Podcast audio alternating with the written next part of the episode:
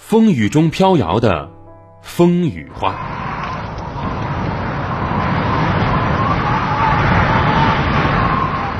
晚饭过后，天空下起了大雨，狂风吹着暴雨打落下来，重重的砸在刚刚盛开的花朵之上。正所谓“夜来风雨声，花落知多少”。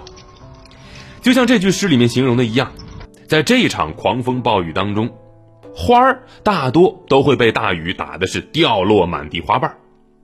但是有这么一种花儿，它看起来是非常的娇弱，仿佛啊风一吹就会倒，但是它从来不畏惧这突如其来的狂风暴雨。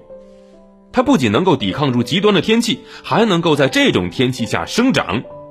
它就是风雨花。风雨花，一种常见的观赏植物。野生的风雨花通常分布在一些不起眼的小角落里，但是由于它的花瓣非常好看，呈粉红色，而且呢花瓣多达六到八片，看起来就像水仙一样，因此人们把它种植在庭园或者是花坛里。风雨花在不开花的时候真的是平淡无奇，看起来就好像是一处绿油油的韭菜，所以。人们也常常把它叫做九莲。